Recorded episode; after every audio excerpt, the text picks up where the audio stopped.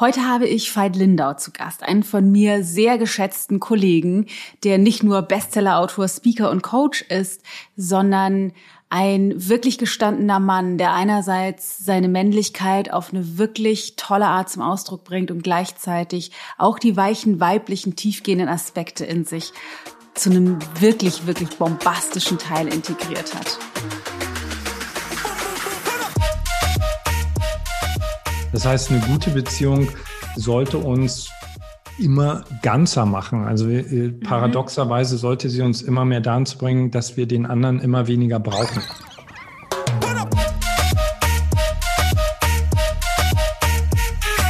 Ich bin Dana Spand mit Da ist Gold drin. Veit ist heute schon das zweite Mal bei Da ist Gold drin und ich freue mich da sehr drüber, weil ich Veit sehr schätze. Es ist für mich ein großes Vorbild, was das Integrieren von männlicher und weiblicher Energie angeht, für das seine Wahrheit sprechen, für authentisch sein, aber auch weiche Aspekte von sich zu zeigen, verletzlich zu sein und das nicht scheuen, mit anderen Menschen in Austausch zu gehen. Heute sprechen wir anlässlich des heute erscheinenden Buches, sein 21. Buch Genesis für den Frieden zwischen den Geschlechtern. Und ich kann dir nur raten, hol dir dieses Buch. Ich habe es schon gelesen und bin einfach unfassbar begeistert, weil dieses Buch die Lösung enthält dafür, wie wir unsere Beziehungen an sich aufs neue, auf ein neues Level heben können, aber unsere Partnerschaft endlich so gestalten können, wie wir sie uns eigentlich wünschen. Also unfassbar wertvoll. Wir sprechen in diesem Gespräch noch eine ganze Menge mehr dazu, aber ich wollte noch coole Neuigkeiten mit dir teilen, bevor wir reinsteigen.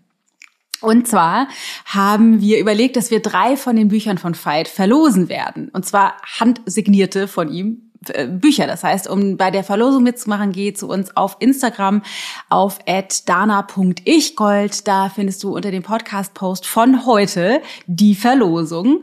Ähm, genau, mach auf jeden Fall mit, dann kannst du ein Buch gewinnen. Ich würde mich riesig freuen, wenn du dieses Buch dir besorgst, es gewinnst und auf jeden Fall liest, weil es wird dein Leben verändern. So, und dann gibt es aber auch noch andere Neuigkeiten und zwar ab jetzt, ab heute, heute, heute, jetzt in diesem Moment kannst du dich endlich anmelden für die das erste Mal stattfindende Nähe und gesunde Grenzen Challenge. Geh auf ichgold.de slash Grenzen und melde dich kostenlos an für unsere fünftägige, fünftägige Live-Sessions, Session, fünftägige Live, oh Gott, Challenge, sorry, in der ich jeden Tag eine halbe Stunde live gehe und mit dir eine tiefe Meditation mache und ein Tool oder einen radikalen Mindset-Shift teile, der nötig ist, damit du mehr Selbstvertrauen gewinnst, damit du lernst, dich zu zeigen, damit du mehr Nähe herstellen kannst zu Menschen, damit du aufhörst, dir selbst im Weg zu stehen, damit es dir leichter fällt, Grenzen zu setzen und vieles mehr. Also, Nähe und gesunde Grenzen Challenge, geh auf ichgold.de slash Grenzen da äh, kannst du dich kostenlos anmelden. Ich freue mich, wenn du dabei bist. Wir starten am 12. und das geht bis zum 16. Und für alle, die tatsächlich bei dieser Challenge dabei sind und angemeldet sind und dann auch sich dafür entscheiden, bei Menschlichkeit 2.0 ab dem 23.04. dabei zu sein, meinen neuen Online-Kurs, in dem es darum geht, mehr du selbst zu sein und authentische, tiefe Beziehungen zu erschaffen kriegen einen extra Bonus. Also wenn du Bock hast, beim Kurs dabei zu sein, mach auf jeden Fall die Challenge mit, weil dann kriegst du noch ein extra mega Special. Zum Kurs erzähle ich nachher noch mehr im Outro. Ich will hier vorne jetzt nicht zu viel Zeit wegnehmen. Lass uns starten mit dem Gespräch mit Fight. Ach nein, einen kurzen habe ich noch. Und zwar ist Veit einer der Gastspeaker in meinem Kurs Menschlichkeit 2.0. Wenn du also Bock hast, beim Kurs dabei zu sein, lernst du Veit auch live und direkt kennen und hast auch schon die Chance, ihm direkt Fragen zu stellen zu all den Themen, die dich berühren. Ich freue mich sensationell. Ich habe es eben im Vorgespräch gesagt, ich habe den halben Tag gerade damit verbracht, mich, verbracht, mich in dein neues Buch reinzulesen und bin so gut vorbereitet auf ein Podcast-Interview wie noch nie mit seitenweisen Notizen und Fragen und freue mich jetzt einzutauchen in dein noch nicht erschienenes, aber zur Veröffentlichung gerade erscheinendes neues Buch. Wie, wie spricht man das aus? Genesis? Genesis? Genesis? Kann, kann jeder machen, wie er will. Also ich sage Genesis. Klingt irgendwie cooler. Genesis. Ja. Ja. Also herzlich willkommen. So geil, dass du da bist. Danke, danke für die Einladung. Ähm, Ja, super gerne. Äh, ich habe eben schon gesagt, als wir angefangen haben zu sprechen, nee, sag's mal nicht. nicht zu viel verraten. Ich will dich gleich direkt fragen, weil äh, ein Teil dessen, was du in deinem, ganz am Anfang von deinem Buch schreibst, ist, es ist jetzt dein, ich glaube, du hast tatsächlich 21. Buch geschrieben. Ähm, du hast unfassbar viel Erfahrung, du hast schon wahnsinnig viele Menschenleben erreicht und verändert. Und doch schreibst du, dass dieses Buch für dich anders ist und dir irgendwie wichtiger ist als die vorherigen. Warum? Also erstmal ist es ein Gefühl. Also, äh, äh, es ist ein Gefühl, was ich hatte, äh, als ich, also das Buch kam ja quasi, also die Grundidee kam tatsächlich in einem Traum zu mir. Das klingt immer so kitschig, aber es war so vor drei Jahren und ich hatte damals das Gefühl, wow, das ist ein Auftrag. Und äh, äh, mich bewegt das, mich bewegt das Thema einfach total. Und ich schaue in die Welt und ich sehe dieses Thema gerade überall, überall, überall. Und äh, ich glaube, dass wir als Menschheit gerade wirklich an der Weggabelung stehen. Ich bin eigentlich notorischer Optimist. Und jetzt gerade sehe ich aber Dinge, wo ich denke, okay, also wenn wir jetzt in den nächsten zehn Jahren nicht an bestimmten Stellen wirklich erwachen und äh, die Dinge wirklich anders sehen und anders angehen, dann könnten wir dieses Experiment auch ganz schön abfacken. Und ich hoffe ganz doll, dass dieses Buch einen Beitrag dazu leistet, dass ganz, ganz viele Menschen noch viel mehr erkennen, dass sie ein ganz wichtiger Part der Schöpfung sind. Ja. Das Buch, das klingt jetzt vielleicht komisch, aber das Buch ist mehr heilig, das Anliegen des Buches. Ja. Mhm. Ja, ich bin da, bin da voll bei dir. Äh, mir ist es auch heilig schon jetzt. Mhm. also es ist, äh, wir werden auf jeden Fall ordentlich die Werbetrommel rühren, weil ich finde, das muss in, in aller aller Menschen Menschenhände. Ich habe gleich schon gedacht, das musst du übersetzen in ganz viele andere Sprachen. Also ein sehr sehr wichtiges Werk. Ich kann total sehen, dass es auf jeden Fall ein Auftrag war äh, von woanders. Ähm, es geht ja in dem Buch viel, also es geht um Menschlichkeit, es geht um, wir sind ein Teil der Schöpfung, es geht auch um unsere eigene Verantwortung, es geht um unterschiedliche energetische Pole, es geht um, Männ um Männlichkeit, es geht um Weiblichkeit und was das eigentlich bedeutet und wie wir gemeinsam miteinander interagieren. Was du geschrieben hast, unter anderem ist, dass du vor, ich glaube, du hattest geschrieben, sechs Jahren äh, einen, einen Moment hast oder dir was hattest oder dir was passiert ist oder du dir etwas bewusst geworden ist, wo du gemerkt hast, okay, ich habe auch einiges, obwohl ich schon viele Jahre, ich sag mal, Aufklärungsarbeit oder Coachingarbeit leiste, bisher nicht erkannt und das wird sich jetzt ändern. Was war das?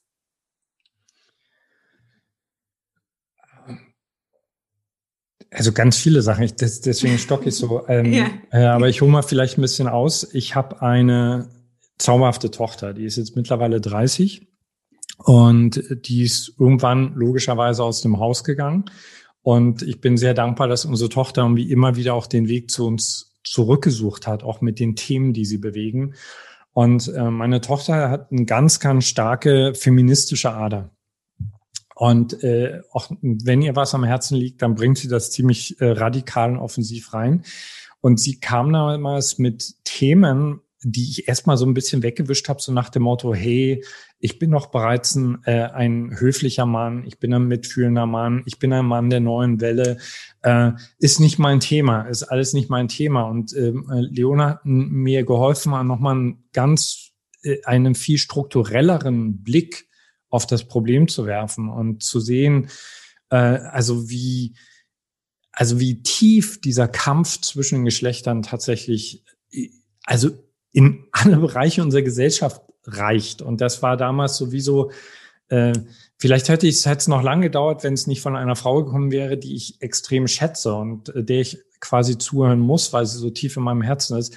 Aber das war wirklich wie so ein, boah, ja, und da und da und da und da. Und seitdem, das hört gar nicht auf, ist es ein ganz spannender Erkenntnisprozess zu sehen, wie diese 10.000 Jahre Patriarchat uns blind gemacht haben, also völlig blind gemacht haben für ganz bestimmte wertvolle menschliche Aspekte.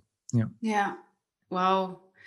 Ich glaube, das ist oft so, ne, dass wir, dass wir gerade von Menschen, die uns super nahe stehen, wenn die konträre Sichtweisen haben, dass es halt entweder knallt und viele Menschen sich dann entzweien oder eben das zu unglaublich vielen Wachstum führen. Auch das ist wahrscheinlich kein Zufall, dass es dass das so ist. Also und, und unsere Kinder ja sowieso irgendwie unsere größten Weiterentwicklungskatalysatoren sind. Ja. Magst du vielleicht da tatsächlich nochmal konkreter drauf eingehen? Also was dir bewusst geworden ist? Also gerade für diejenigen so in der Idee, die jetzt zuhören, die mhm. so klassischen Feminismus vielleicht auch kennen, vielleicht den einen oder anderen Gedanken auch schon haben, aber Dinge, die dich im Herzen berührt haben, wo dir klar geworden ist, krass, wow, das ist wirklich strukturell, also eine Schieflage.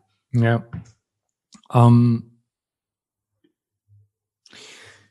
ich versuche mit dem Buch ähm, ein Gefühl, ein, ein Erkenntnis, eher im Erkenntnisprozess in dem Leser, in der Leserin auszulösen, dass wir alle wirklich gebrainwashed worden sind. Ja, ja absolut. Und, und das Spannende ist, also wir schauen ja ganz häufig nur auf unser persönliches Leben, aber die Strukturen, die wir erschaffen haben, ich nehme jetzt mal nur äh, das vielleicht offensichtlichste Beispiel, was, glaube ich, jeder äh, relativ schnell nachvollziehen kann.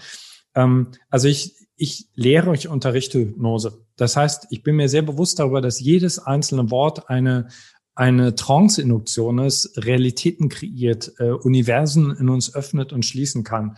Und tatsächlich erst vor sechs Jahren ist mir bewusst geworden, die, diese ganze Sprache ist männlich. Diese ganze Sprache ist männlich. Und all diejenigen unter euch, die sagen, ne, Veit, äh, äh, guten Morgen, das war mir schon lange klar, die werden jetzt vielleicht schmunzeln. Aber äh, logisch habe ich die ganzen Diskussionen darüber schon gehört. Und logisch habe ich als Autor mich auch mit diesen Fragen beschäftigt. Aber vor sechs Jahren ist mir so bewusst geworden, also wir werden in eine Sprache hineinerzogen, die so wenig Raum für weibliche Qualitäten lässt, äh, für weibliche Heldin lässt, in denen es keine Göttin, sondern einen Gott gibt und so weiter und so weiter. Und das prägt uns so sehr, dass wir bestimmte Dinge einfach gar nicht mehr wahrnehmen können. So. Und das aufzubrechen, äh, und zwar also meine Spezialität ist nicht der strukturelle Aufbruch. Das ist einfach nicht meine Arbeit, sondern meine Arbeit ist der geistige Aufbruch im Bewusstsein eines Mannes aufzubrechen, äh, dass er durch diese Blindheit ganz, ganz viel selbst verpasst hat. Ja. Also für mich waren diese sechs Jahre eine unglaubliche Befragung, was mich selbst betrifft. Ja, weibliche Anteile nach Hause holen, äh, mir Sachen erlauben, von denen ich früher dachte, das darf kein Mann, das passt nicht zum Mann, Frauen ganz anders sehen, Männer ganz anders sehen. Also diesen, du siehst, ich sprudle über, weil das ja. Thema mich auf der einen Seite wirklich krass betroffen macht äh, und ja. gleichzeitig so begeistert, weil wenn, wenn dieser Blick erstmal aufgeht, wird die Spielwiese für uns alle viel größer. Macht das Sinn, was ich sage? Total, also, es, macht, ja. macht total ja. Sinn. Und ich finde das so geil, ich finde es gerade so geil, mit dir als Mann darüber zu sprechen, weil mein Prozess in den letzten, ähm, in den letzten wahrscheinlich auch sechs, sieben, acht Jahren ähm, viel mit der weiblichen Perspektive darauf zu tun hat. Ich bin gar nicht so ähm, habe mich tatsächlich gar nicht so sehr mit den Strukturen beschäftigt, die das bewirkt haben, sondern viel auf persönlicher Ebene in Partnerschaft, also mit meinem Mann, mit meinem Sohn, mit meiner Tochter, äh, in Freundschaften, mit meinen Eltern und so auf der Ebene gearbeitet mhm. irgendwie. Aber es ging tatsächlich exakt genau darum, was bedeutet eigentlich mich als Weiblichkeit zum Ausdruck zu bringen und auch meine männlichen Teile zu integrieren, beziehungsweise für mich fast eher ähm, mir als, ich sag mal, weibliche Führungskraft und Mensch oder Frau, die halt irgendwie auch draußen und irgendwie auf der Bühne steht, trotzdem die Weichheit und die Weiblichkeit zurückzuerobern Mhm. Aber gleichzeitig mir auch zu erlauben, diese männlichen Aspekte oder diese, diese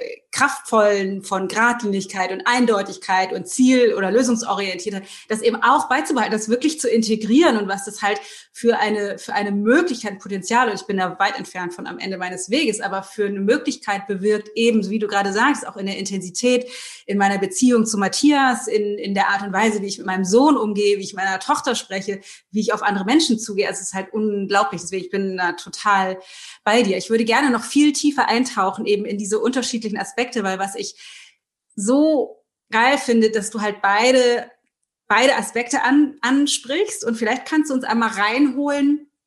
Also du hast, ähm, du hast dein Buch aufgegliedert in drei, in drei Ebenen. Du fängst an mit dem Wunder des Lebens und dann, da habe ich tatsächlich selbst schon viel drüber gesprochen und die Hörer, die, die diesen Podcast hören, die kennen das Wunder des Lebens und Spiritualität und so, da sind die, da sind die, glaube ich, schon, können wir skippen, damit wir mehr Zeit haben für die anderen Aspekte. Weil du sprichst von den beiden Urkräften. Du nennst ja. es Logos und Eros. Gibt es ja auch in unterschiedlichsten Sprachen, wird das irgendwie anders ausgedrückt. Ähm, und dann in, dem, in, der, in der Ebene danach gehst du halt auf den Frieden zwischen den Geschlechtern ein. Kannst du vielleicht einmal für uns ganz kurz diese beiden Energien auseinanderdröseln, was das Ganze bedeutet im Abstrakten, bezogen auf das Universum und Zusammenhänge, also Eros und Logos, aber eben auch bezogen auf unseren Alltag im Hier und Jetzt? Mhm. Also erstmal Eros und Logos sind nicht eine Idee, sondern wir, wir versuchen seit tausenden von Jahren bestimmte Grundkräfte, die für jeden von uns nachvollziehbar sind, äh, mit Worten zu beschreiben. Ja, Eros und Logos, äh, Anima und Animus etc. Warum ist überhaupt wichtig, sich damit zu beschäftigen? Weil wir einen auf der einen Seite gerade im psychospirituellen Bereich sowas haben wie so ein Einheitsbrei, ja, so mhm. nach dem mhm. Motto, wir sind alle göttliche Wesen, bla bla bla bla bla. Mhm. Was auf der Metaebene total stimmt, mhm. was aber auf der konkreten Ebene völlig langweilig ist und unkreativ ist, weil jeder von uns tatsächlich ein einzigartiger Cocktail dieser zwei Kräfte ist. Und mhm. dieser Cocktail kann sich auch je nach Lebensphase oder auch je nach Aufgabe, die du hast, mhm. total verschieben. So. Und wenn ich mir dieser zwei Kräfte in mir bewusst werde, ich gehe gleich nochmal genau darauf ein, was das für zwei Kräfte sind, dann kann ich tatsächlich, und das finde ich so super cool daran, ich kann anfangen, mit diesen Kräften zu spielen. Ich kann anfangen, wenn ich merke, hey, ich brauche einfach mehr Weichheit, mein Leben ist zu hart geworden, ich fühle mich ausgebrannt, mehr Eros ins Spiel bringen. Ich kann, wenn ich so ein bisschen rumwaberer, keine Kontur mehr habe, mehr Logos hinzufügen. Äh, also wirklich, wenn du dich selbst wie so ein Cocktail begreifst, äh, der, äh, der immer wieder auch neu gemischt werden darf. Und mir ist es ganz wichtig, im Vorfeld zu sagen, damit da keine Missverständnisse entstehen, wenn ich von weiblich oder männlich spreche, meine ich nicht Frau und Mann, sondern Qualitäten. Qualitäten, die die meisten von uns mit weiblich assoziieren, also mit Eros, mit empfänglich, mit äh, teilend, großzügig, liebend, verbindend und Logos, Geist, das Wort, der Sinn, äh, aber eben auch männlich, Tatendrang, erobern, rausgehen und so weiter. Ja. Der Punkt ist, dass wir äh, gebrainwashed sind, haben wir schon gesagt, und äh, in Rollen reingedrückt worden sind. Also ich bringe mal mich als Beispiel, wenn ich Kinderbilder von mir sehe, bis, bis, bis ich in die Schule komme, äh, sehe ich Zartheit, ich sehe Verträumtheit, ich sehe also wirklich ein Engel, sage ich jetzt mal, ja, ein Engel, aber wirklich auch ein, der echt feminin war, ja. Und ich weiß zum Beispiel, da kann ich mich noch gut dran erinnern, also für mich war Schule eigentlich ein permanenter Prozess von, ich mache mich tough, ich lerne mich zu schützen, ich äh, höre auf zu weinen, ja, mein Vater hat mir das auch erzählt, hör auf zu weinen und so weiter und so fort. Ich äh, fange an zu jagen und ich bin reingewachsen in eine Rolle, die ich gut kann. Also ich kann auch heute noch gut jagen. Ich liebe es auch gut zu jagen. Aber irgendwann habe ich einfach gemerkt, äh, wenn ich so weitermache, brenne ich einfach aus. Ich brenne aus, ich äh, verbrenne meine Umgebung. Und vor allen Dingen fange ich an, das, was ich mir selbst nicht geben kann, zum Beispiel auf die Frau an meiner Seite zu projizieren, das von ihr zu verlangen, weißt du, dass sie mich nähert, dass sie weich zu mir ist, etc. So. Und ähm, Darf ich da mal ganz, ich muss mal ganz logisch, kurz eine Zwischenfrage stellen? Klar. Äh, weil ich vergesse die nämlich sonst. Und zwar, äh, du hast jetzt gesagt, du fängst das als, als Mann, wenn du dieser, dieser männlichen Energie oder der Logos-Energie, wenn du da, wenn du das über dein natürlich mitgebrachten Cocktail hinaus gebrainwashed etabliert hast und dann eher ausbrennst, dann fängst du an, das im Außen zu suchen, zum Beispiel von, deiner, von dem weiblichen Part in deinem Leben. Mhm. Würdest du denn dann jetzt sagen, dass der das Bedürfnis von Männern nach Weiblichkeit oder nach Frauen oder die, die Qualitäten, die die meisten Frauen verkörpern, sowas wie Nähe und Wärme und Hingabe, dass das ausschließlich daraus gespeist ist, aus einer, aus so einem, weil sie nicht vollständig sind, aus so einer, aus so einer ungesunden Haltung, oder gibt es einen natürlichen, wie so ein Magnetismus für dies, für das gemeinsame Wachsen? Also äh, Anziehung ist immer gut. Anziehung heißt, da draußen ist was, was von dem ich was lernen kann, was mich bereichern kann. Ich meine, es gibt auch eine ganz profane Ebene dieser Anziehung. Es ist einfach, dass unsere DNA sich fortpflanzen will. So, Punkt. Ja. ähm, aber da gibt's ja auch, ähm, ich glaube, das können alle Männer nachvollziehen, die auf Frauen stehen. Möchte ich gerne auch betonen, das Buch richtet sich nicht nur an heterosexuelle mhm. Menschen, sondern an Menschen jeglicher sexueller Couleur. Aber wenn du als Mann auf Frauen stehst, da gibt's eine sexuelle Attraktion und dann gibt's sowas wie eine emotionale Attraktion. Und da stellen Männer, selbst wenn sie häufig Witze machen über Frauen, Männer, äh, Frauen ganz häufig auf den Sockel, also auf den Sockel von, das ist die Quelle äh, meiner Zuneigung. Das ist der mhm. Raum, in dem ich mir erlaube, weich zu sein. Äh, wenn ich mit mir selbst nicht mehr klarkomme, ich gehe zu der Frau und sie hält mich und so weiter. Und sich erstmal von dieser, von diesem verschiedenen Pol anziehen zu lassen, halte ich für absolut äh, richtig. Mhm. Die spannende Frage ist, was passiert dann? Die klassische Beziehung bleibt einfach in diesem Rollenmuster stehen. Also mein Vater und meine Mutter haben sich da nie rausbewegt, sondern haben das eigentlich immer mehr versteift. Ja, mhm. sie ist verantwortlich für den Part, er ist verantwortlich für den Part. Und das bedeutet letztendlich immer eine ungesunde Co-Abhängigkeit. Ja. ja. Während ich in einer Beziehung, die lebendig ist, zum Beispiel zwischen Andrea und mir erlebe, also dass sie an manchen Stellen anfängt, aus dieses Jagen äh, viel mehr zu übernehmen, wie ich, ich wiederum lerne, viel mehr emotional zu sorgen für mich. Das heißt, eine gute Beziehung sollte uns immer ganzer machen. Also mhm. paradoxerweise sollte sie uns immer mehr dazu bringen, dass wir den anderen immer weniger brauchen. Mhm. Ja, was aber ja total schön ist, weil je weniger wir ihn brauchen, desto, desto stärker wird die Kraft des freiwillig Wählens. Exakt. Ja. Und das ist, ähm, das ist natürlich eine viel, also eine viel wertungsfreiere, selbstlose, selbstloseres Miteinander, was daraus entsteht. Ähm, jetzt hatte ich dich aber eben unterbrochen, aber natürlich habe ich jetzt deinen Faden auch verloren. ich habe dich unterbrochen. weißt du ihn auch nicht mehr? Wahrscheinlich nicht. Wir können auch also, ähm, ich, ich weiß, also für mich ist das Wissen um diese Kräfte ein unglaublicher Schatz, der jedem einzelnen Menschen helfen kann, sein Leben erstens kreativer zu gestalten, weil du kriegst wirklich, du, du erlebst einen echten Kreativboost, wenn du beide Kräfte in dir bejahst. Ja, also ich habe zum Beispiel mal Angst gehabt, wenn ich mir erlaube, meine feminine Seite mehr zu fühlen, äh, dass ich dann irgendwie schlaff werde oder mhm. schwach werde. Das Gegenteil ist der Fall. Also ich fühle mich souveräner, ich fühle mich viel kreativer, ich kann viel mehr spielen, ich kann vom Jagdmodus auf den Empfangsmodus wechseln ich bin, erlebe mich milder. Also wir werden kreativer, wir werden offener, äh, wir können auch viel mehr ausbalancieren. Weißt du, du kannst zum Beispiel einfach, ich beobachte es bei Andrea so, und das finde ich total faszinierend, wie sie innerhalb eines Gespräches, zum Beispiel im Business-Meeting, von totaler Liebe, ja, von Raum geben, plötzlich, wumm, das Schwert auspackt, immer noch in Liebe, aber voll das Schwert auspackt. Und ich sehe das in, wie das klassische Männer voll verwirrt. Also ja. das eben, die nette Frau, das haben sie noch irgendwie verstanden. Aber was jetzt passiert, passt nicht in ihre Matrix rein. Und dass dieselbe Frau aber nicht in den Krieg zieht, sondern das Schwert auspackt und im nächsten Moment wieder total liebevoll ist, äh, verwirrt sie dann erst so richtig. Also es ist eine enorme kreative Bandbreite, die wir damit äh, befreien.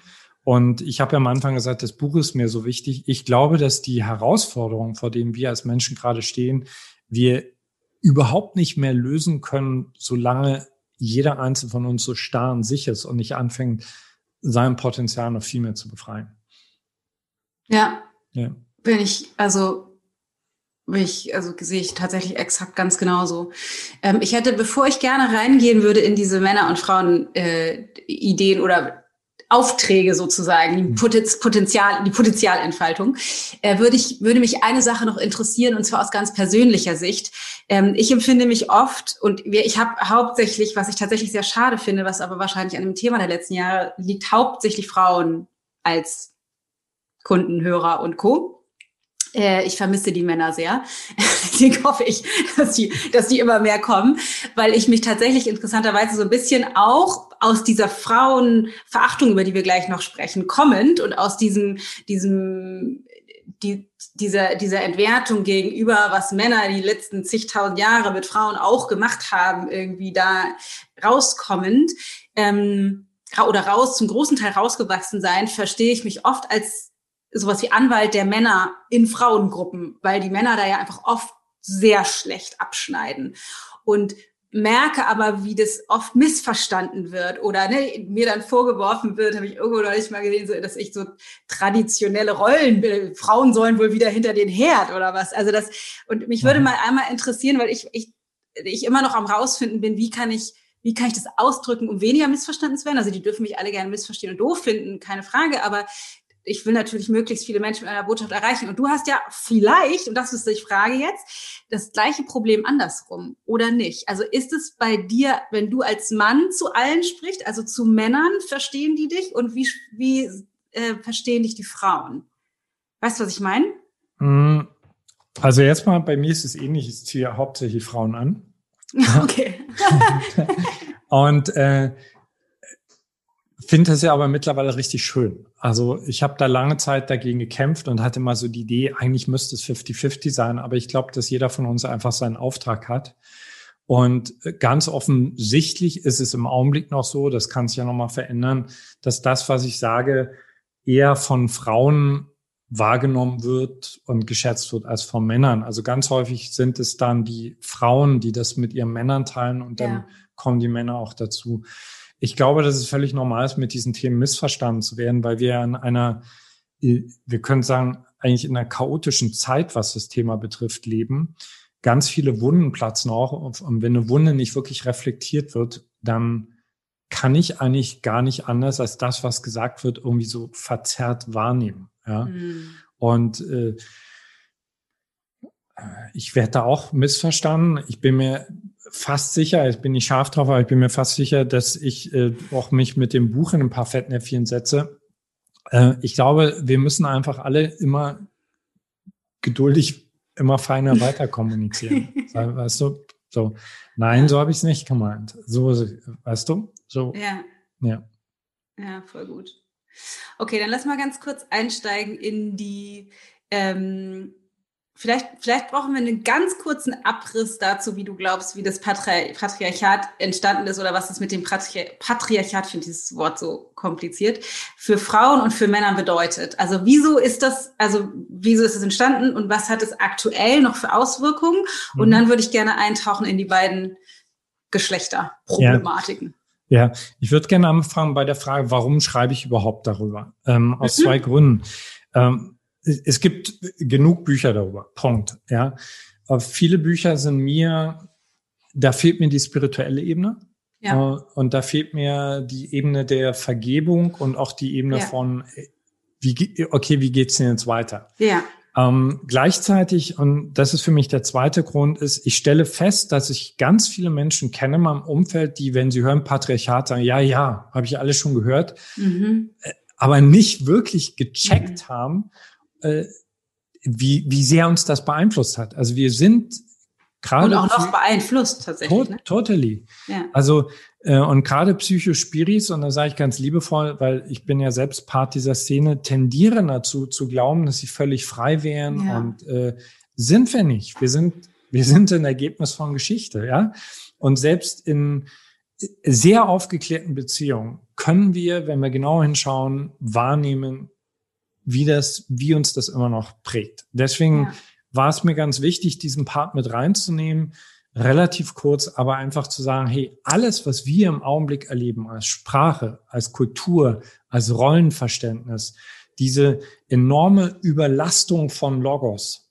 Also grob vereinfacht könnten wir sagen, diese 10.000 Jahre waren äh, Eros total in den Hintergrund gedrängt, benutzt, regelrecht benutzt in ein paar Nischen, Sexualität, Kunst, Heilung, aber nie wirklich gewertschätzt. Und Logos ist entfesselt, weil er diesen Gegenpart nicht hat, äh, äh, völlig, hat sich einfach verrannt. Also die, diese Erde brennt, weil Logos sich komplett verrannt hat. Und das ist das, was Logos macht. Also was jeder Mann macht, der nicht einen starken weiblichen Gegenpart in sich mhm. oder außen hat. Er verrennt sich einfach mhm. und er fängt an Bullshit anzustellen, bis hin zu einfach mal locker den nächsten Krieg anzuzetteln. So. Ja. Und das müssen wir verstehen. Und paradoxerweise, und das finde ich krass, sind es ganz häufig Frauen, die dann doch wieder diese Strukturen in Schutz nehmen. Also die, ja. die Dinge verteidigen, ohne dass ihnen das vielleicht gar nicht bewusst ist, ja, die an bestimmten Sachen festhalten, ohne dass ihnen das bewusst ist. Und mir war es wichtig, die Geschichte aus zwei Richtungen erzählen. Also mir einmal nochmal, also mein, mein, mein Schwerpunkt ist nicht die Struktur, sondern ist die Psyche. Und mir war es wichtig, einmal von der Perspektive zu erzählen, warum sind Frauen einfach so tief verletzt? Und das muss jeder Mann einfach kapieren, dass die Frau vor ihm nicht nur das Ergebnis der Verletzung aus diesem Leben ist, sondern das Ergebnis einer riesigen kollektiven weiblichen Wunde. Und da können wir nicht als Männer sagen, ich habe damit nichts zu tun. Wir sind wiederum Vertreter des männlichen Feldes. Und sobald ich mit einer Frau Kontakt habe, beginnt diese Heilungsarbeit. Punkt. Das kann ich überhaupt nicht verhindern. Oder die Wunde wird stärker. Also aus der Geschichte der Frau, ähm, das nochmal zu erzählen, weil erstens ist mir wichtig, du hast es vorhin schon angesprochen, Frauen nochmal zu helfen zu verstehen, wo kommt diese massive Verachtung her? Ja. ja. Erstmal die wahrzunehmen. Ne? Ich glaube, das ist wirklich Exakt. noch ein Schritt vorher. Die meisten Frauen schneiden nicht mit. Wie ja. unfassbar. Und das ist das, was mich so wahnsinnig macht, weil ich das ja. in mir so kenne. Diese Blindheit gegenüber der krassen Männerverachtung. Ja. Das finde ich so unglaublich. Ja, ja, das äh, kommt so daher, weißt du, so, äh, ich, ich will ja nur, dass er sich ein bisschen verändert. Ich habe ja nur einen Wunsch, aber das ist Bullshit. Das ja, ist Bullshit. Bullshit. Das ist eine brutale Verachtung. Und die wiederum verhindert, geht gar nicht anders. Sie ja. verhindert, dass du siehst, zu was für man wirklich fähig wäre. Also das, diese Ebene, diese Seite und dann ist mir die zweite Seite aber auch ganz wichtig, weil ich habe mich gefragt, schau mal, warum kommen Männer so selten an diesen Tisch? Ja? ja. Also meist kommen sie nur, wenn sie durch die MeToo-Debatte gezwungen werden, ja, ja. Kommen, wenn ihnen in ihren Unternehmen die Quotenregelung aufgezwungen wird oder wenn ihre Ehefrau sagt, du musst jetzt mit zu diesem Vortrag. Ja. So, so warum komme ich als Mann nicht von mir aus sage, äh, geil, was hier passiert, Aufbruch, ja, weil ich der Buhmann bin in der Geschichte. Ja. Ich bin der Buhmann in der Geschichte und äh, jeder, der schon mal Buhmann wei war, weiß, ein Buhmann setzt sich nicht freiwillig an den Tisch und sagt, ich habe Bock auf was Neues. Ja. Und deswegen, nee, weil der immer mit der Befürchtung kommt, ich bin eh wieder das Arsch. Ja, und das ist ja auch, ich meine, ich kenne viele Männer, die sind mittlerweile in so einer so einer Stimmung, weißt du, die sagen ja. einfach, fickt euch doch alle. Punkt. Und ähm, deswegen ist mir wichtig, die Geschichte vom Patriarchat aus der anderen Richtung zu erzählen. Ähm, der Preis, den Männer gezahlt haben. Und ich will jetzt nicht ja. zu viel verraten, aber das ist zum Beispiel was, wo ich vielleicht falsch verstanden werde, so nach dem Motto, ich will es alles gut heißen. Nein, überhaupt nicht. Aber die Männer haben 10.000 Jahre lang einen furchtbaren Preis gezahlt. Und das Tragische ist, dass wir Männer zum großen Teil das nicht mal wissen, nicht mal fühlen, ja. sondern denken, wir sind cool. Nee, wir haben einen brutalen Preis gezahlt. Und erst wenn du als Mann wirklich in Kontakt kommst mit dieser Wunde in dir, diesem nicht gesehen werden, diesem deine Gefühle, deine Feinheiten, deine Träume, also so oft unterdrückt zu haben, dann kommst du an den Tisch. Ja. ja. Und das wird hoffentlich auch Frauen helfen, also Männer mir die Hand zu reichen und zu sehen, ey, 10.000 Jahre, es war ein Experiment, wir haben uns verrannt, lass uns bitte jetzt neu an den Tisch kommen, lass uns meinetwegen noch mal einmal darüber sprechen, richtig tief darüber sprechen, wie sehr uns das verletzt hat und dann lass uns gemeinsam einen neuen Mythos entfalten. Ja. Voll geil. Ähm, wie fangen wir das jetzt an? Warte mal, ich gucke mal kurz in meine Notizen. es, gibt, es gibt so viel. Ähm, ich, kann ich, glaub, das, ich, ich, kann, ich kann das, ja nicht unser Erstgespräch, ich kann das förmlich sehen und spüren, wie das in deinem Kopf sprudelt. okay, darf ich ein Zitat äh, oder ein Zitate aus dem Buch äh, vorlesen? Ja, Logo, Logo. Okay, weil du sprichst, ähm, du sprichst sie und auf die Gefahr hin, dass gleich jetzt einige von den Hörerinnen ausschalten und sagen, jetzt reicht's mir. Also eine Botschaft jetzt schon im Vornherein an die lieben Frauen. Die Absicht mit dem, was falsch schreibt, ist, dass wir als Frauen, wie ich das gerne sage, von dem hohen Ross der Verachtung der Männer runterkommen und erkennen auch, dass wir nicht nur Opfer waren und auf einer Ebene waren wir natürlich Opfer, aber wir sind, es gibt nicht reine Opfer, wir sind immer Opfertäter, zumindest auf einer Ebene der Standpunkte, wenn wir wirklich rauswachsen wollen aus dem System, in dem wir alle gerade gefangen sind. Also haltet euch fest. Veit schreibt. Liebe Frau, das volle Ausmaß deiner Macht innen und außen wirst du nur herausfinden, wenn du dir verbietest, dich als Opfer zu fühlen und beginnst, die volle Verantwortung für die Vergangenheit, die Gegenwart und die Zukunft zu übernehmen.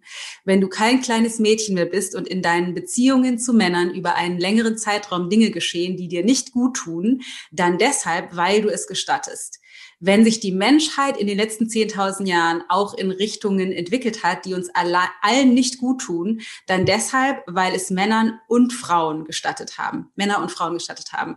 Wir haben dieses Modell gemeinsam gestartet, wir haben es gemeinsam entwickelt, wir haben es gemeinsam, wir werden es gemeinsam verbessern. Bäm. Kannst du vielleicht dazu noch mal was sagen? Also jetzt sozusagen in der Absicht, die Frauen da abzuholen, dass sie verstehen, dass sie auch was damit zu tun haben, weil wir haben was damit zu tun, auch wenn uns Scheiße widerfahren ist. Ähm, also wir müssen unterscheiden zwischen einem juristischen Opfer. Ja. Also wenn eine Frau äh, ein Opfer eines Sexualverbrechens ist, dann ist sie an der Stelle einfach als, ein Opfer. Punkt. Ja. Okay. Also darum geht's nicht.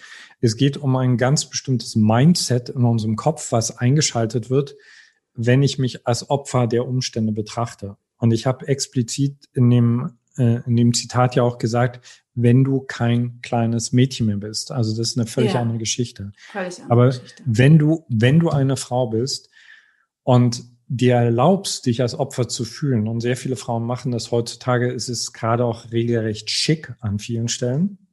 Ähm, du findest gerade unglaublich viel Gehör, wenn du dich als Opfer fühlst. Ja, wenn du dich als Opfer fühlst und das immer wieder wiederholst und dir dann Freundinnen zusammensuchst, die das bestätigen, dass du das Opfer bist, wirst du einfach, ist ganz simpel. Du wirst einfach niemals erfahren, wie powerful du wirklich bist.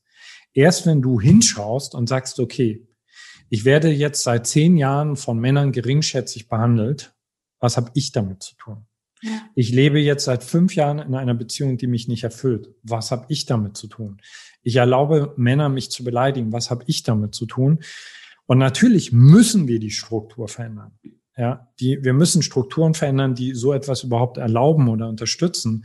Aber diese Strukturen werden nur Menschen verändern, die aus dem Opferbewusstsein rauskommen. Ja, und äh, ich kann nur sagen, ich erlebe das ja bei meiner eigenen Frau.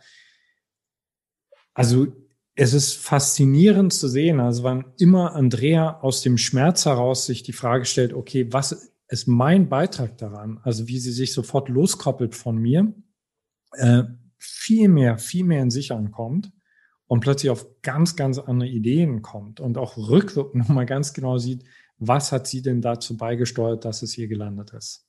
Ja. Und äh, alle, die das jetzt hören, äh, das ist nur ein Zitat aus dem Buch und mir geht es ja. überhaupt nicht darum, Männer in Schutz zu nehmen. Also Männer äh, kriegen ordentlich was zu hören in einem Buch, aber mir Fall. ist es wichtig und das macht mich wirklich wütend, liebe Frau, wenn du das hörst. Mich macht es tierisch wütend, als Mann zu sehen, wie viele Frauen sich als Opfer verkaufen, ja. sich dümmer stellen, als sie sind, sich ja. unklarer stellen, als sie sind und ihre Verantwortung einfach nach außen abgeben. Ja. Finde ich, ich finde das so, so, so wichtig. Und nochmal, äh, um als Frau diese Botschaft nochmal zu unterstreichen, es geht wirklich nicht darum, wie du eben schon gesagt hast. Natürlich gibt es Opfererfahrungen, gar keine Frage. Ne? Und Männer sind Frauen körperlich überlegen und es, ne, passieren grauenhafte Dinge und da gibt es überhaupt gar keine Frage, dass wir auf der juristischen Ebene dann als Frauen Opfer von Männern sind. Überhaupt gar keine Frage. Aber wenn wir uns als Frauen wahrhaftig in unser Potenzial begeben wollen, wenn wir uns Beziehungen zu einem unserem Partner wünschen, die auf Augenhöhe ist, einerseits und wir uns aber, ne, wir die Starke sein dürfen, aber gleichzeitig auch uns anlehnen können wollen an die starke Schulter, dann müssen wir ermöglichen, dass der Mann auch diese starke Schulter zeigt. Und wenn wir die ganze Zeit Männern geringschätzen, Männer dafür entwerten, wie sie sind, wie was was passiert ist, aber auch dafür und das finde ich absurd, äh, dass sie anders denken als wir. Ich sage immer ganz gerne, dass die Männer, die, äh, die den Joghurt hinter der Butter nicht finden, dass wir das entwerten. also dass das Gehirn einfach anders funktioniert. Dann werden wir nicht die Möglichkeit haben, unser, unser eigenes Potenzial zu entfalten, aber eben auch nicht wirklich mit anderen Männern und Menschen allgemein auf Augenhöhe ähm, uns zu begegnen. Ähm, ich habe noch ein Zitat, darf ich? Klar. Männer werden erst dann voller Freude an diesem Prozess partizipieren, wenn wir aufhören, sie zu dämonisieren. Da geht es darum, was du eben gesagt hast, um an den Tisch zu kommen. Und dann sagst du, Männer haben ihr Herz dafür verkauft, stark zu sein und die Welt zu dominieren. Kein Mann, der mit seiner Seele verbunden ist, kann ein ausbeuterisches System entwickeln, seinen Bruder zu töten, eine Frau unterdrücken oder sich selbst so durch das Leben peitschen, wie es immer noch viele Männer tun. Und auch hier an der Stelle, ohne jetzt Männer als Opfer darzustellen, weil auch die sind Täter und Opfer beides gleichzeitig auf unterschiedlichen Ebenen, finde ich es so wichtig für das, für mich als Frau ist es so wichtig, das zu sehen, um das Mitgefühl zu entfachen. Weil ich weiß nicht, wie das dir geht oder wie du das bei Andrea mit äh, erlebst. In meinem Prozess des Wachwerdens darüber merke ich immer wieder, wie es für mich so wichtig ist, das Mitgefühl auch für die Herausforderung für die Männer zu haben, die die damit einhergehen. Kannst du noch mal über die Männer was sagen an der Stelle, was für die so schwierig ist, bitte? Erstmal, ähm, ich komme daher, das ist vielleicht auch wichtig zu verstehen, dass ich Schwierigkeiten hatte mit Männern. Ja? Also ich komme mhm. aus so einer klassischen Beziehung, in der mir meine Mutter immer eingeflößt hat, werde alles nur nicht so wie dein Vater. So. Ja. Und ähm, ich habe lange Zeit, ähm, bin ich ganz ehrlich, Männer für weniger wertgeschätzt als Frauen. Ja. ja. Also ich habe sie für gröber gehalten, äh, verletzender gehalten und so weiter. Ist, glaube ich, in der spirituellen Szene auch tatsächlich relativ gebräuchlich. Äh, meine Theorie ist, dass das die meisten Männer so machen äh, und dass sie das nur hinter einer coolen Fassade verstecken. Ich ja, glaube, dass die meisten Männer tief in sich drin Frauen eigentlich auf den Sockel heben. So. Mhm. Und was ganz, ganz schön ist, dass ich so seit zehn Jahren meine Männlichkeit äh, viel mehr verstehen lerne, meine Wunden viel mehr verstehen lerne und plötzlich anfangen zu sehen, ey, Männer sind total schön. Männer mhm. sind echt anders schön als Frauen, aber sie sind, äh, sie sind wirklich, wirklich schön. Und sie haben was unglaublich Zartes, sie haben was ganz Zerbrechliches.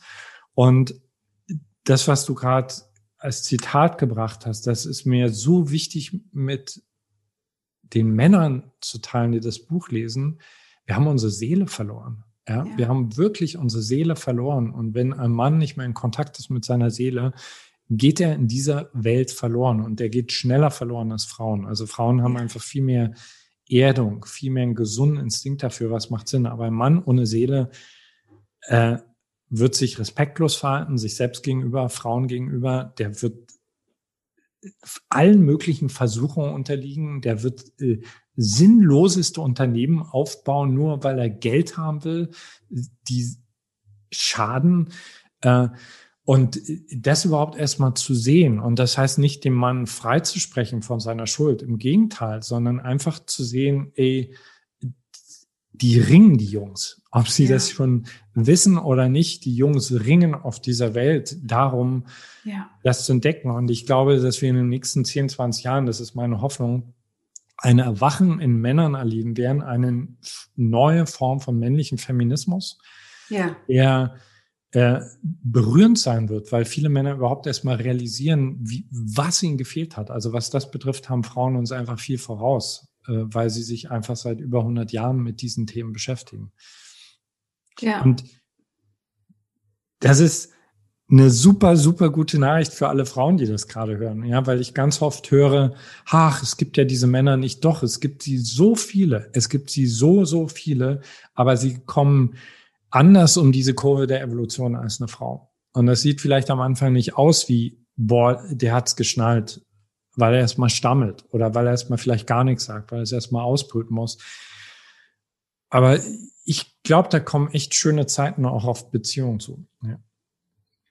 Was können wir denn konkret tun, wenn die jetzt da zu Hause sitzen und zuhören und denken, ja, es macht irgendwie Sinn, aber wie kriegen das umgesetzt, wenn sie die ganze Zeit rumzickt oder wenn er, wie du das irgendwie so schön geschrieben hast, so konnte ich mich übrigens gut drin wiederfinden, er wieder die ganze Nacht auf dem Sofa hockt und Playstation spielt, ähm, was ich äh, tatsächlich mittlerweile Gott sei Dank nicht mehr entwerte, aber ähm, also diese diese was kann ich konkret tun, wenn ich jetzt denke, es ist irgendwie inspirierend? Also abgesehen davon, Buch lesen und alle Ressourcen nutzen, die du in dem Buch, du hast ja ganz viele Zusatzangebote da noch drin, Meditation, Affirmation, Übungen, ähm, ne, Achtsamkeitstrainingsaufgaben und so, das sowieso, keine Frage. Aber wenn ich jetzt, jetzt was tun will. Sprechen. Ja. Sprechen. Und zwar nicht, wir quatschen uns gegenseitig zu, nicht, wir richten uns gegenseitig, sondern hey, ich will dich wirklich hören. Ja. Also zum Beispiel, wir haben ein, eines unserer einfachsten und gleichzeitig wirkungsvollsten Rituale sind zehn Minuten. Jeden Tag hat Andrea zehn Minuten. Ich meine, wenn sie mal länger braucht, braucht sie auch länger, aber meist braucht sie weniger Zeit als zehn Minuten, wo sie einfach spricht. Und das ist die Zeit, wo ich nicht als ihr Mann zuhöre, der sich verteidigen muss, etc., sondern in dieser Zeit will ich einfach verstehen, wie sie tickt. Ja. Und ich beginne plötzlich zu verstehen, dass für sie als Frau bestimmte Situationen eine völlig andere Bedeutung hat als für mich. Und wir müssen voneinander lernen. Das ist Ganz simpel. Wir müssen voneinander lernen und wir müssen gemeinsam einen neuen Mythos entwickeln, weil der fehlt. Ja, äh, der fehlt bei der MeToo-Debatte. Da geht es ganz viel um Bewusstwerdung. Es geht um äh, Strafen, was ich alles richtig finde. Ja. Aber was fehlt ist, wohin geht's denn von wohin, hier aus? Ja. ja. der fehlt mir auch bei gesetzlichen Regelungen wie einer Quotenregelung. Okay, ja. ist ein wichtiges Thema aber wohin? Wohin geht das? Ja, wohin gibt geht, keine Vorbilder. Es gibt nichts. Exakt. Wohin, wohin wollen wir unsere Liebesbeziehung entwickeln? Ja. Und äh, das, das weißt du selbst, weil du auch, weil du auch eine Frau bist, die beide Pole ganz stark hat. Äh, dafür gibt's, äh, dafür gibt's kein Konzept. Ja. Nee. So, ich bin mit einer Frau zusammen, die passt nicht mehr in irgendein Konzept. Mhm. Ja? Das heißt, Andrea und ich sind immer wieder neu am Verhandeln. Ja, immer wieder neu am, okay, du wirst ganzer, ich werde ganzer. Wir brauchen noch mehr Raum, mhm. noch mehr Spielraum. So. Aber wenn, wenn Menschen keine gemeinsame Vision haben, also das ist eigentlich das, die zwei Sachen, weißt du, wenn sie sich nicht zuhören wollen mhm. Und wenn sie keine gemeinsame Vision haben, dann geht's gar nicht anders, dann übernimmt unser Ego und dann landen wir im alten Salat.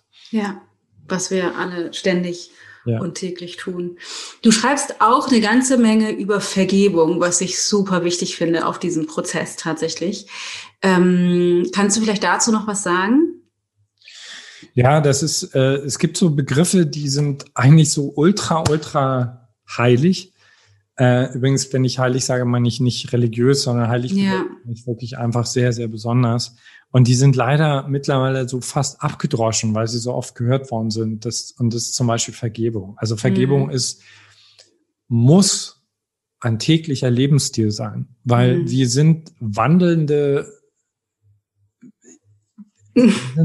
Fehlermacher. Widerspruch, ja. Ja. Also äh, du und ich, wir sind so schön auf der einen Seite, wir sind so zart, wir können so großzügig, wir können so liebevoll sein. Und wir können so schnell der absolute Trampel sein, ja, und den anderen verletzen, nicht wirklich hören, etc. Das heißt, also Vergebung in einer lebendigen Beziehung ist, muss ein Lebensstil sein, ja, und, und geht auch nicht so, okay, wir kommen mal in einem Monat zusammen und reden mal drüber, sondern hey, das eben hat mir wehgetan. hey, das Heben deiner Stimme hat mir Angst gemacht. Okay, Vergebung, Vergebung, Vergebung. Also im alltäglichen Gebrauch, aber auch, ähm, also mir ist ein großes Anliegen mit dem Buch, Menschen dafür zu sensibilisieren, dass sie nicht nur ihre persönliche Geschichte sind, sondern wir sind alle Vertreter großer, alter, kollektiver Felder. Mhm. Und sobald wir aufeinander kommen und uns öffnen füreinander, kommt der ganze Kuddelmuddel hoch. Das heißt, die Vergebungsarbeit zum Beispiel zwischen Mann und Frau ist eine Vergebungsarbeit, die wir für Generationen vor uns machen. Ja. ja. Also deswegen zum Beispiel, wenn du als Mann das hörst und denkst, mich betrifft das nicht, ich bin schon ganz cool, ich bin ganz sanft, ich bin immer nett, das ist nicht der Punkt. Ja. Mhm. So. Mhm. Vor dir steht vielleicht an der Kasse eine Frau, die gerade total verletzt worden ist von ihrem Mann. Und die Art und Weise, wie du mit ihr sprichst, wie du sie siehst, kann in ihr etwas heilen in Bezug auf alle Männer. Ja. Also uns auch mhm. zu vergeben, dass, äh, dass wir so primitiv an vielen Stellen sind. Ja, so ein ganz wichtiges Thema ist für mich zum Beispiel die noch aus meiner Sicht relativ unterentwickelte sexuelle Intelligenz bei Männern. Also ein Gefühl dafür zu bekommen und zu verstehen, dass allein eine ganz bestimmte Art wie wir Frauen betrachten, bereits eine Verletzung ist. Ja, mhm. das zu erkennen und uns das zu vergeben, zu vergeben, dass wir ein Tier in uns haben. Ja, solche Sachen. Ja. ja.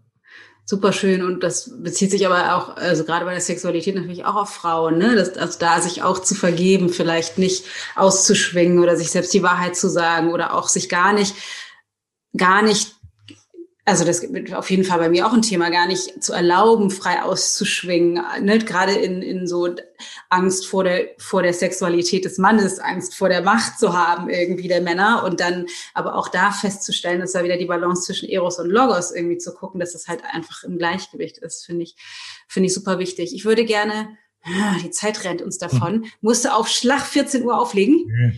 Okay. okay, weil ich würde nämlich gerne einmal noch, dass du was zu dem Unterschied zwischen Schuld und Verantwortung sagst. Das finde ich ja. mir super wichtig. Ich finde das ein so wichtiges Thema und habe mich äh, äh, gefreut, als ich das gelesen habe. Ja. Ähm, also wir klammern mal wieder juristische Schuld aus. Ja. ja. Juristische Schuld brauchen wir, damit unsere Gesellschaft überhaupt funktioniert. Auf einer, auf einer menschlichen Ebene haben Menschen schon immer Schuld benutzt, um sich gegenseitig zu manipulieren. So. Also Schuld ist ein Daseinszustand, eine Frequenz. Das ist mit neben Scham die schwächste Frequenz, die es überhaupt gibt. Also mhm. wenn wir beide eine Beziehung haben und ich schaffe es, dass du dich schuldig fühlst. Ja. Für etwas, was mir passiert ist oder dass ich mich mies fühle, habe ich dich im Griff. Ja. Und weil unsere Eltern das ganz häufig mit uns gemacht haben, also wir sind laut gewesen, sie haben uns schuldig fühlen lassen und sofort hatten sie uns im Griff, haben wir das übernommen und wir denken, das wäre normal in Beziehungen, dass mhm. äh, wir uns schuldig fühlen, was krank ist, was wirklich krank ist, weil jeder von uns in jedem Augenblick absolut sein Bestes gibt. Punkt. Ja. ja. Äh, und wir versuchen dem anderen Schuld zu machen. So. Das heißt, auf, aus einer großen Metaperspektive heraus ist es wirklich so. Jeder gibt absolut, absolut sein Bestes. Ist so, ja. Selbst der Psychopath gibt sein Bestes. Und ich weiß, das ist ein harter Klopper, den ich jetzt gerade sage. Aber es ist wichtig zu verstehen. Und jeder, der was anderes von sich behauptet, der möge bitte nochmal sein Leben durchforsten. Man wird einfach sehen, nee, du konntest da noch nicht anders. Hm. Du hast es einfach nicht gesehen. Du warst noch nicht so weit. So. Und wenn du, und jetzt kommt das, wenn du dich schuldig fühlst dafür, wirst du nicht lernen. Du wirst es ja. nicht lösen, sondern du bleibst hängen. Also ein Teil deines Bewusstseins parkt in dieser vergangenen Geschichte. Wenn ich dich für etwas schuldig anerkenne und das immer wieder fühle, das heißt, ich grolle dir, äh, parke ich mein Bewusstsein in der Vergangenheit. Du kommst nicht weiter, ich komme nicht weiter. Punkt. So. Verantwortung hingegen ist zu sagen, das war scheiße. Punkt. Ja. Ging nicht besser. Punkt. Aber ich habe jetzt, aufgrund meiner neuen Erkenntnis, habe ich die Möglichkeit, besser zu antworten. Ich reagiere nicht auf die Vergangenheit, ich antworte jetzt anders. Ich frage mich heute, was kann ich heute besser machen? Ich erkenne aufrichtig an, dass ich damals Scheiße gebaut habe. Aber nicht im Sinne von, ich muss jetzt für immer darunter leiden, sondern im Gegenteil. Ich habe Scheiße gebaut und heute übernehme ich Verantwortung dafür, dass ich es heute besser mache. Und dann wird mein Potenzial frei. Ja. ja. So. Genau. Ja, es ist sonst, es ist sonst äh, in der Vergangenheit gefangen. Ne? Du sprichst ganz explizit für die Männer zwei Sachen an. Ähm, und zwar einerseits, hol dir deine Eier zurück. Mhm.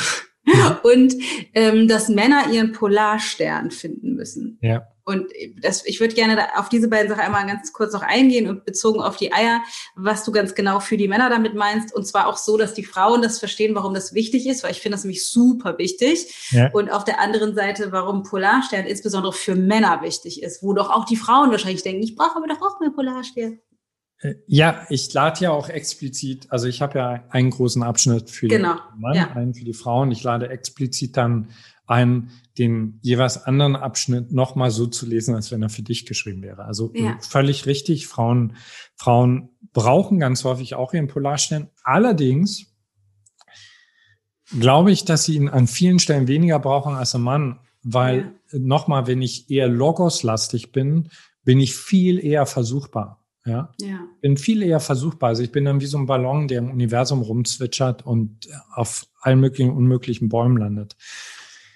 Interessanterweise, bis jetzt konnte jedermann mit der Frage, wo sind deine Eier, etwas anfangen. Ja, so. und damit sind natürlich nicht die physischen Eier gemeint, sondern es ist unsere Potenz gemeint, unsere Power ja. gemeint. Und ähm, also Männer sind Samurais für mich. Okay, Männer haben eine gewisse Form von schöpferischer Power. Und wir können diese schöpferische Power äh, in einen Dienst stellen. Ja, so. Wenn ich zum Beispiel als kleiner Junge aufwachse mit einer defizitären Mutter, dann kann es sein, dass ich lerne, meine Eier, meine Power dieser Frau zu geben. Also ich übernehme den Auftrag, diese Frau glücklich zu machen. Ich spreche aus eigener Erfahrung, okay? Mhm. So, an der Stelle sind meine Eier bei Mutti. Mhm. Und ich kenne echt Männer, die laufen immer noch mit 50, 60 mit einem Habitus rum wie ein kleines Kind, weil die Eier immer noch bei Mama zu Hause liegen. Ja. ja? Ähm, manche Männer geben ihre Eier falsch verstandenerweise am Tag ihrer Hochzeit im kleinen Schatulchen ihrer Frau ab. Und äh, ich bin, äh, ich lebe sexuell treu, aber nicht, weil Andrea das will, sondern weil es meine persönliche Wahl ist. Das bedeutet aber dennoch, dass ich aufpassen muss. Und zwar nicht nur einmal, sondern immer wieder. Als Mann, wenn du mit einer dominanten, powervollen Frau zusammenlebst, dass deine Power bei dir bleibt. Dass du nicht an irgendeiner Stelle in irgendeiner Geschichte landest, die nicht deine ist. Männer geben ihre Eier an ihren Chef ab, ja, an ihren Vorgesetzten ab, an, äh, ich kenne Bürokraten, die haben ihre Eier einfach an Gesetze abgegeben, ja, mhm. so. Das, das dazu. Und für Frauen ist das, glaube ich, insofern wichtig, weil das ist so ambivalent wenn du einen Mann findest als Frau, der dir wichtig ist, dann bist du auf der einen Seite, möchtest du ihn gern kontrollieren. Äh, und auf der anderen Seite willst du aber gern, dass er diese Potenz vom Anfang, die du so geliebt hast. Sehr ambivalent. Ja, sehr ambivalent. Exakt.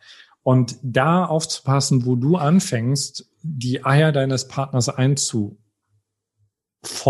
Ja, mhm. also zum Beispiel, das kann bei Kleinigkeiten anfangen. Nein, du bleibst du am Wochenende zu Hause und spielst mit mir Minigolf, anstatt rauszugehen und keine Ahnung, mit deinen Jungs mhm. was zu machen. Äh, bis hin zu, selbst wenn du sexuell treu bist, als Mann zum Beispiel dazu zu stehen, sorry Baby, ich bin dir sexuell treu, das ist eine Wahl, aber mein Stammhirn reagiert im Frühling einfach auf jeden knackigen Hintern, auf jede Brust einfach doppelt so doll wie sonst. So. Mhm. Und ich mhm. werde das nicht verstecken, nur weil ich Angst vor deinem Liebesentzug habe. Ja. Mhm. Also das ein Mann, der seine Eier bei sich hat, ist äh, wesentlich kreativer, ist aufrechter, ist äh, unterhaltsamer, aber es ist gleichzeitig natürlich unbequem. Ja, wie das halt so ist mit Menschen, die Exakt. selbstbestimmt in ihrer Kraft. Jetzt ist es schon auch mal unbequem. Ja. Ähm, okay, ich könnte noch diverse, diverse, diverse Fragen stellen. Vielleicht magst du einmal abschließen, um einfach für, für die, für das Beruhigen der Gemüter kurz was zu LGBTQ sagen. Weil das ist ja auch für dir sehr wichtig in dem Buch, was ich super schön finde. Das ist nicht ausschließlich für Männer und Frauen. Ja, also da, das war Part meines, äh, du hast ja am Anfang gefragt, was da vor sechs Jahren passiert ist, dass ich wieso aufgewacht bin und gesehen habe, obwohl ich mich wirklich für einen achtsamen, aufgeklärten Menschen gehalten habe, mhm. dass ich an bestimmten Stellen einfach ein ganz klassisch ignoranter, weißer, heterosexueller äh, Mann war. Und äh, zum Beispiel nicht sehen wollte, wie viele Variationen es überhaupt in Sexualität gibt und dass das nicht nur irgendwie ein Mensch da draußen ist. Und selbst wenn es nur ein Mensch wäre, ja, den es betrifft, muss unsere Gesellschaft da toleranter werden. Aber aufzuwachen und zu sehen, wie viele Menschen es betrifft und wie schön es eigentlich ist. Und wie traurig es ist aber im Augenblick ist, weil diese Menschen zum Teil durch so einen brutal schmerzhaften Outungsprozess gehen müssen, an vielen Stellen so geringschätzt werden, wirklich äh, viel gefährlicher leben als normale Menschen. Und für mich ist tatsächlich, ist das, äh, deswegen kommt das auch am Ende, eigentlich die Vision. Also äh, nämlich dich nicht mehr als ich bin ein Mann, ich bin eine Frau zu begreifen, sondern zu verstehen, du bist eine einzigartige Blume. Und du, selbst wenn du sagst, mein Pol ist heterosexuell, kannst du dennoch ganz, ganz viele andere Variationen in dir erfahren, mitschwingen, dich daran erfreuen, diese Vielfalt einfach viel, viel mehr genießen. Und äh, das ist eine Vision, die ich habe. Da bin ich meiner Tochter sehr dankbar, weil die ist in dieser Szene sehr zu Hause. Ähm, also sie hat mir sehr den Wert dessen, die, die, auch den kreativen Wert dessen vermittelt und was wir alle, also gerade diejenigen, die in so einem klassisch binären Denken verhaftet sind, was wir alle von dieser Szene lernen können. Ja. Und ich hoffe, dass wir alle noch Zeiten erleben, wo wo wir alle mit miteinander am äh, auf, auf eine Pride Parade gehen und und es überhaupt nicht mehr die Frage ist, ob ich das oder das oder das bin, sondern mhm. jeder von uns einfach komplett einzigartig ist. Ja. Super schön. Voll cool. Okay, dann habe ich noch die erste sicherlich letztes Mal schon beantwortet, aber noch ein paar unvollständige Sätze mitgebracht, die ich dich bitten würde äh, zu beantworten. Und zwar, die Welt braucht. Mehr Liebe. Und mit mehr Liebe, das klingt so abgedroschen, meine ich wirklich so echtes Hinsehen, mhm. feiern, anerkennen, uns nach Hause holen. Dieses, also gerade Thema LGBTQ, zu sagen, hey, ich will dich nicht in, in eine Kiste drängen, sondern ich möchte dich als einzigartige Blume sehen und feiern. Okay, damit hat sich Liebe ist schon erledigt. Dann würde ich gerne wissen, Männlichkeit ist. Souveränität. Und zwar mm. eine natürliche Souveränität, die nichts damit zu tun hat, ob du gerade ein Porsche fährst oder viel Geld verdienst, sondern die aus dir heraus entsteht. Mm. Und auch nichts, ob ich ein Mann oder eine Frau bin. Voll schön, ja. Äh, Weiblichkeit ist. Empfangen. Also das Leben, das Leben empfangen. Ja, also hm. Äh, um es mal jetzt ein bisschen härter auszudrücken, nicht ständig das Leben erobern oder ficken zu wollen, sondern zu sagen, nee, ich verschenke mich. Ich hm. schenke mich an das Leben und an diese Situation. Da kommt mir direkt Hingabe ist. Tod.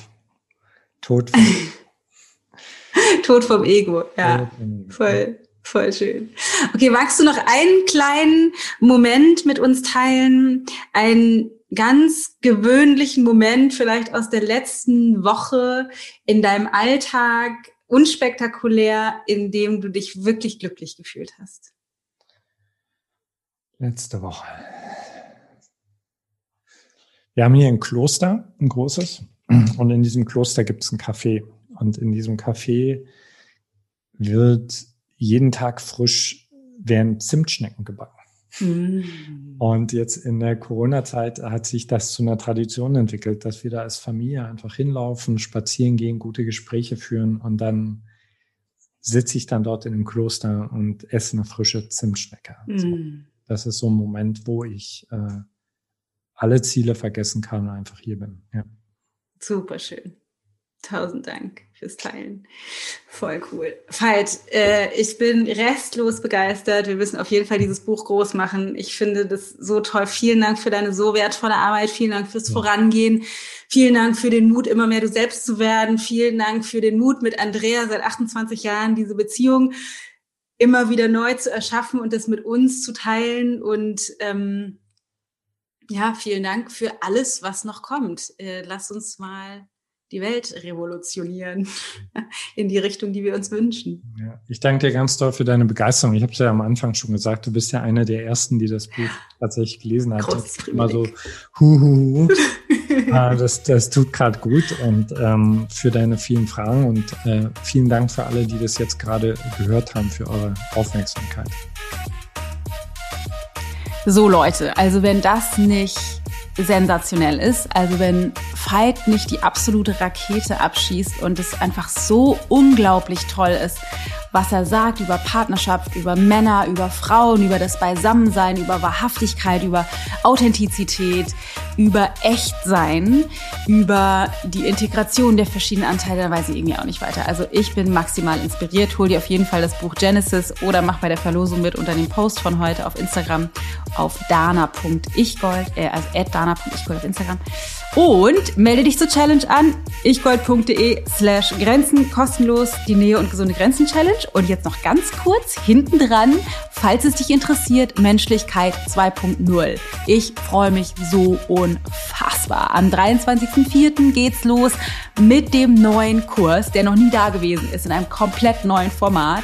Über fünf Wochen gehe ich jeweils freitags fünf Stunden live und mache mit dir eine Deep Dive Trainingssession, in der es Live-Coaching geht, in der ich dir Konzepte und Inhalte zeige und ähm, mit dir wirklich in die Tiefe gehe. Wir machen Meditation, wir machen Übungen, wir tanzen, wir machen wirklich das komplett volle Programm für eine krasse Transformation über vier Wochen. Und ich begleite dich in diesen fünf Wochen in einem Prozess, in dem es darum geht, tiefe Wunden zu heilen, heilen, alten Scheiß aus der Vergangenheit loszuwerden, Frieden zu finden mit dem, was war, damit du fürs Jetzt frei bist, um daraus Weisheiten zu ziehen und nach vorne raus dein Leben wirklich frei gestalten zu können.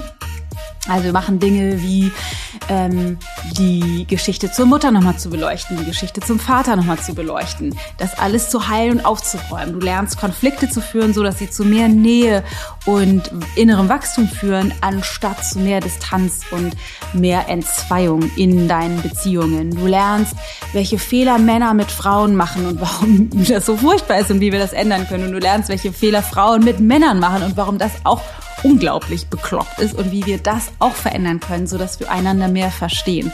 Außerdem zeige ich dir meine sechs Säulen für eine erfüllte Partnerschaft, wovon vier auch gleichzeitig die Lösung ist für erfüllte Beziehungen im Allgemeinen, egal ob es zu deinem Partner ist, aber es geht eben auch für die Beziehung zu deinen Kindern, zu deinen Freunden, zu deinen Bekannten, zu deinen Kollegen, Mitarbeitern oder, oder, oder.